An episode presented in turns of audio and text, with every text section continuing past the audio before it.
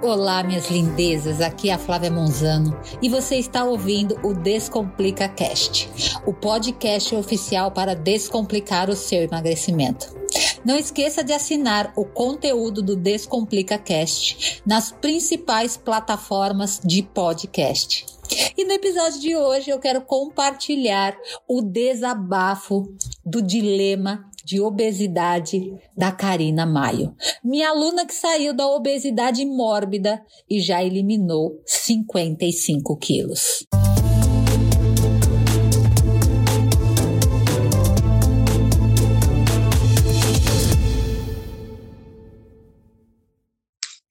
Quando eu estava com 140 quilos, que é, comia muito, muito e eu é engraçado assim que você não, não come muito na hora do almoço. Você não come muito na hora da janta. Você come muito o dia inteiro. Então eu comia o dia inteiro.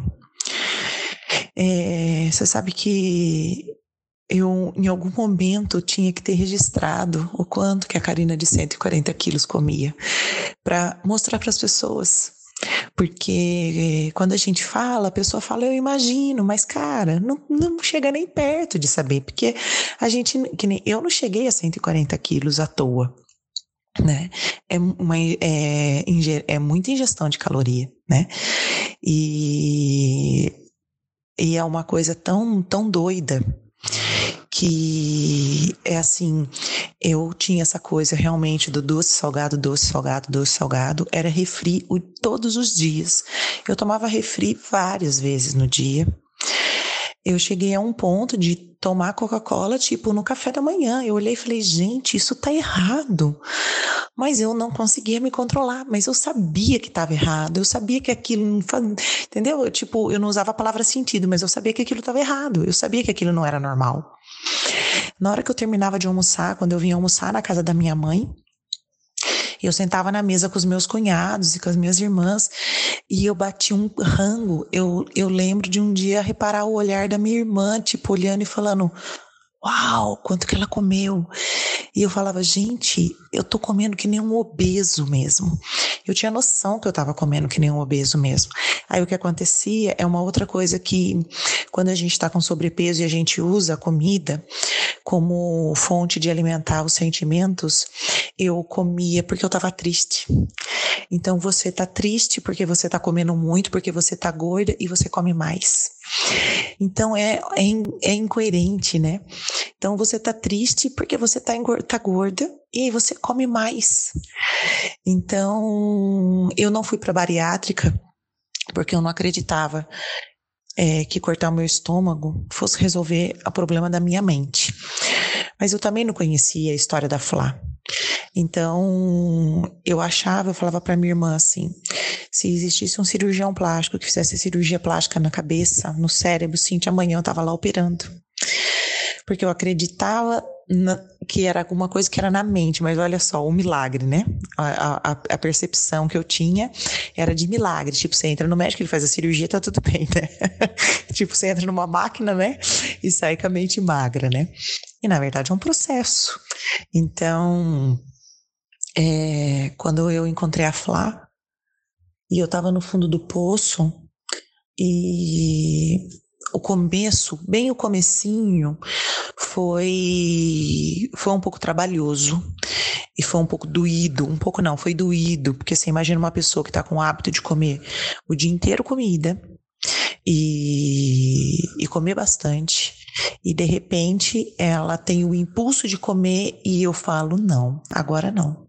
Agora não está na hora de você comer. Você vai comer de três em três horas. Espera mais um pouco, daqui a pouco vai chegar a hora de você comer. Isso, cara, me dava um, um negócio aí, às vezes, porque isso bate ansiedade quando batia, né? Quando vinha. E aí eu dizia para mim mesma, mas você não é ansiosa. Ansiedade não reina aqui. Eu trabalhei tanto isso na minha mente, gente. Eu trabalhei tanto, porque eu, eu usava tanto ansiedade como desculpa. Eu dizia que eu era gorda porque eu era ansiosa. e que eu, eu tinha tanto essa coisa da ansiedade, eu como porque eu sou ansiosa, eu se eu não fosse ansiosa, eu não era gorda. Então, eu trabalhei muito a ansiedade em mim. Eu trabalhei tanto que se você olhar para mim hoje e falar assim, cara, você é ansiosa, eu vou falar para você não. Eu não sou ansiosa. E eu não sou ansiosa. Então, é uma coisa tão louca que eu não tenho mais essa coisa da ansiedade.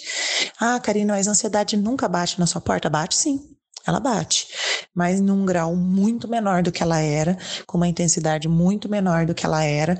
E vamos dizer assim, se antes ela batia todas as horas, ela bate hoje uma vez a cada 15 dias, uma vez no mês, não sei, nem sei precisar isso para você, porque, tipo, é raro, entendeu? Eu não me considero uma pessoa ansiosa, eu não sou uma pessoa ansiosa. Então, eu trabalhei isso também fortemente em mim. E, e a, a transformação, ela é, ela é uma coisa que, que é, como eu disse, é um processo e você vai fazendo as coisas. Então, tem estradas que você pega com frequência e você tira de letra aquelas, aquela estrada e tem estradas que vão aparecendo e que a gente vai ter que aprender a andar em cima delas. Então, mas a gente tem uma bagagem e isso, é, poxa, que nessa sua amiga, né, perdeu 5 quilos a mais do que eu perdi, mudando a minha mente, né? E eu não tenho medo de voltar, porque eu sei que eu tenho as ferramentas, eu tenho o que é necessário para eu seguir adiante. Então, é, é diferente realmente quando a gente mexe com a mente, mas não é milagre, não é? Eu tive que fazer o processo, tive que passar, então é como a Flá fala, né, que nem no começo, a transformação dói, doeu sim, doeu. É, algumas coisas foram mais doídas, outras coisas foram mais fáceis. Então, o processo do refrigerante, por exemplo, não doeu nada, né? Por quê? Porque esse lance de não ser proibido, né, de você não ser proibida de comer nada, é a liberdade, né? Que nem a Flá falou no outro áudio, do pão de queijo na padaria, isso é liberdade. É liberdade, ela está comendo o que ela quer, ela não deixou de comer, mas ela come no que faz sentido para ela. Por quê? Porque faz sentido para ela vestir a roupa que ela quer, faz sentido para ela olhar no espelho, ver a Flávia que ela gosta de ver no espelho, faz sentido ela se sentir bem com ela mesma. Isso faz isso é liberdade. E aí quando eu tinha mentalidade de gordo, eu achava que liberdade era rachar de comer. E a liberdade, isso não é liberdade, isso é prisão.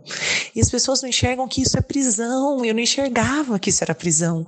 Prisão é você entrar numa loja e não escolher o que você quer. E você sair sem comprar roupa porque nada te serve. Isso é prisão. Liberdade é você escolher quando você quer comer, comer com o que faz sentido para você, com presença. E aí você. E eu posso dizer para vocês que eu tinha 140 quilos e o meu processo no começo foi doído, porque eu tive que mexer, foi doído, mas meu processo foi leve, foi fácil.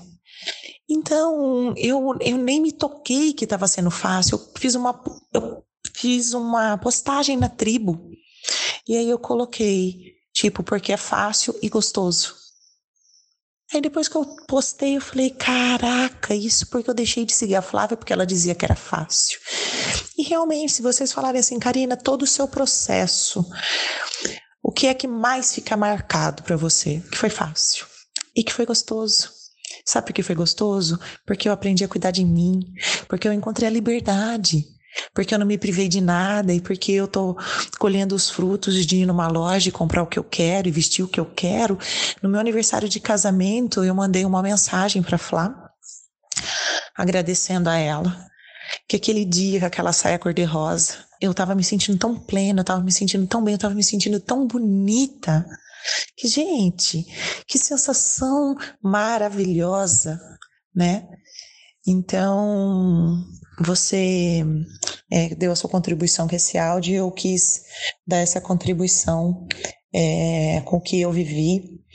E como eu disse para vocês, meu processo de perder 55 quilos foi em um ano e dois meses. E nesses um ano, em um ano e dois meses, é, foi um período muito curto que eu tive da dor, e foi um período muito curto é, que eu tive, vamos dizer assim, de dificuldade, né? É, muito pouco, muito pouco, porque como eu não era é proibida, às vezes quando eu tinha vontade de comer alguma coisa, eu falava, não, mas eu tenho minha refeição livre, né? Mas eu ainda tinha, às vezes, a necessidade, que nem o ovo maltine, eu comia um pote em dois dias. Então, às vezes, quando eu via minhas filhas comendo ovo maltine, eu sentia minha boca enchia de água.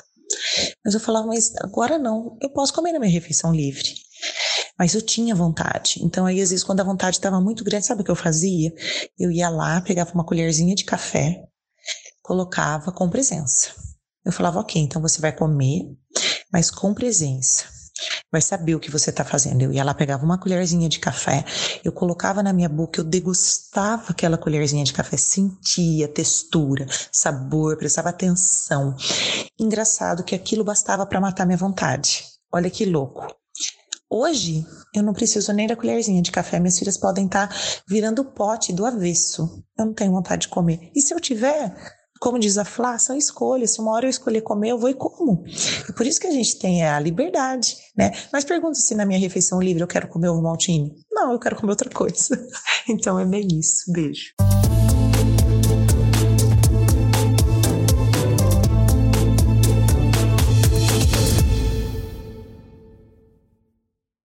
Incrível a história da Karina.